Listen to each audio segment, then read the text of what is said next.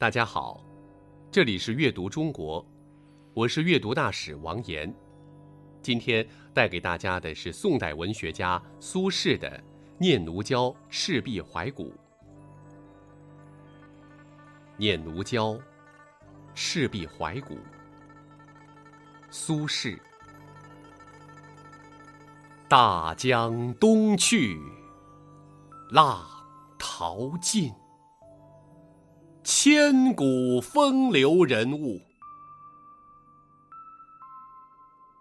故垒西边，人道是三国周郎赤壁。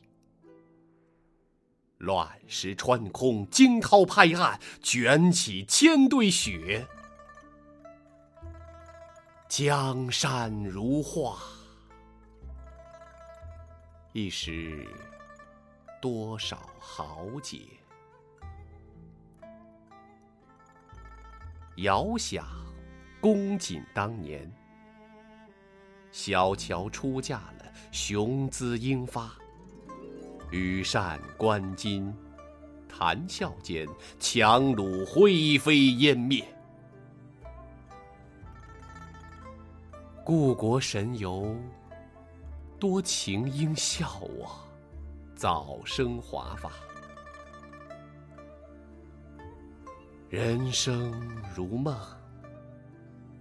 一尊还酹江月。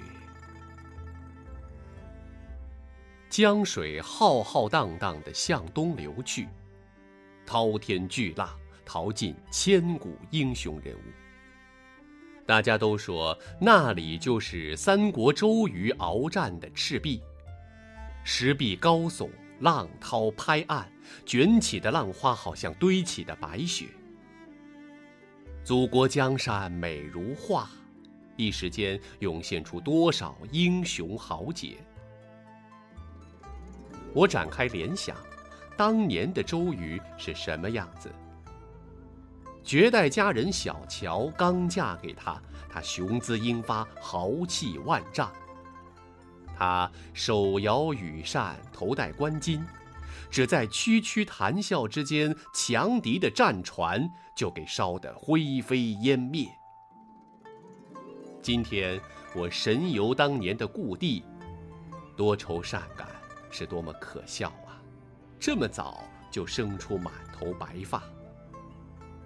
人生犹如一场梦，我还是敬一杯酒，给江上的明月吧。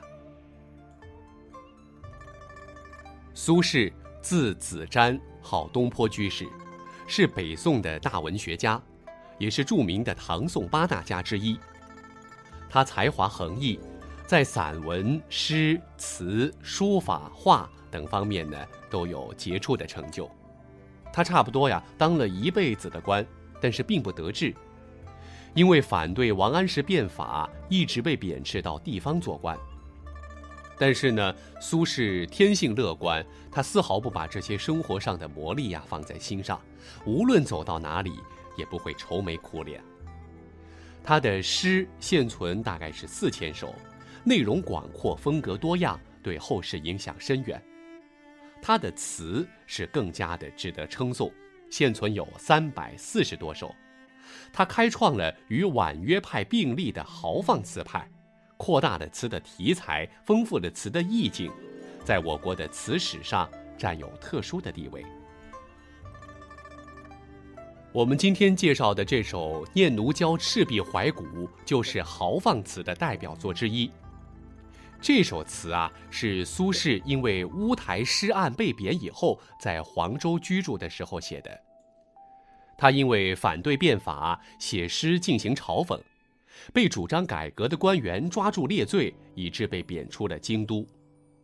苏轼的心中其实是极其苦闷的，但是呢，又无处诉说，只好四处游玩以放松心情。有一天，他就来到了黄州城外的赤壁。相传这里就是周瑜大破曹军之地。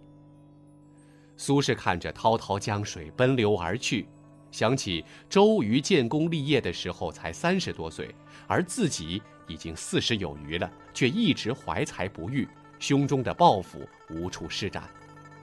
所以呢，他感慨良多，写成了这首雄浑苍凉、大气磅礴的词，也被誉为古今绝唱。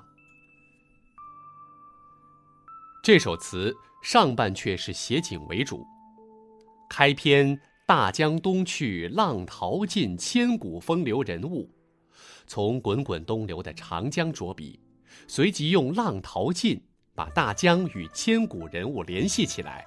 布置了一个极为广阔而悠久的空间时间背景，但是随着时光的流逝，风流人物和他们的英雄业绩已经成为了历史沉寂，就像长江的浪花一样一去不复返。接着，苏轼点出这里的典故：“故垒西边，人道是三国周郎赤壁。”由时代、人物、地点三个不同性质的名词组成了一幅历史风云的画卷，就把赤壁之战的图景呈现在读者的面前了。然后他又用生动的笔触描写这里的奇景，叫“乱石穿空，惊涛拍岸，卷起千堆雪”，就把读者顿时带进了一个豁达开阔、惊心动魄的奇险境界。江山如画。一时多少豪杰，最后呢，苏轼总结上阙，也为下半阙做好了铺垫。下半阙是以怀古为主，成功塑造了青年将领周瑜的形象。遥想公瑾当年，小乔出嫁的，雄姿英发，羽扇纶巾，谈笑间，樯橹灰飞烟灭。公瑾是周瑜的字。把小乔出嫁和樯橹灰飞烟灭写在一起，既从生活细节上烘托周瑜的年轻得意，又在军事上烘托出他的丰功伟绩。谈笑间这三个字非常的恰当，充分反映了周瑜当年赤壁破曹时的那种轻而易举的神态，的确是少年英雄，令人钦佩。但是写到这里。苏轼笔锋一转，开始抒发感慨：“故国神游，多情应笑我早生华发。人生如梦，一尊还酹江月。”此人想到了现在，宋朝眼前的政治现实和他自己被贬到黄州的坎坷处境，而这些呢，和他想要振兴宋朝的愿望是截然相悖的。所以他不由得苦笑了几声，借酒消愁。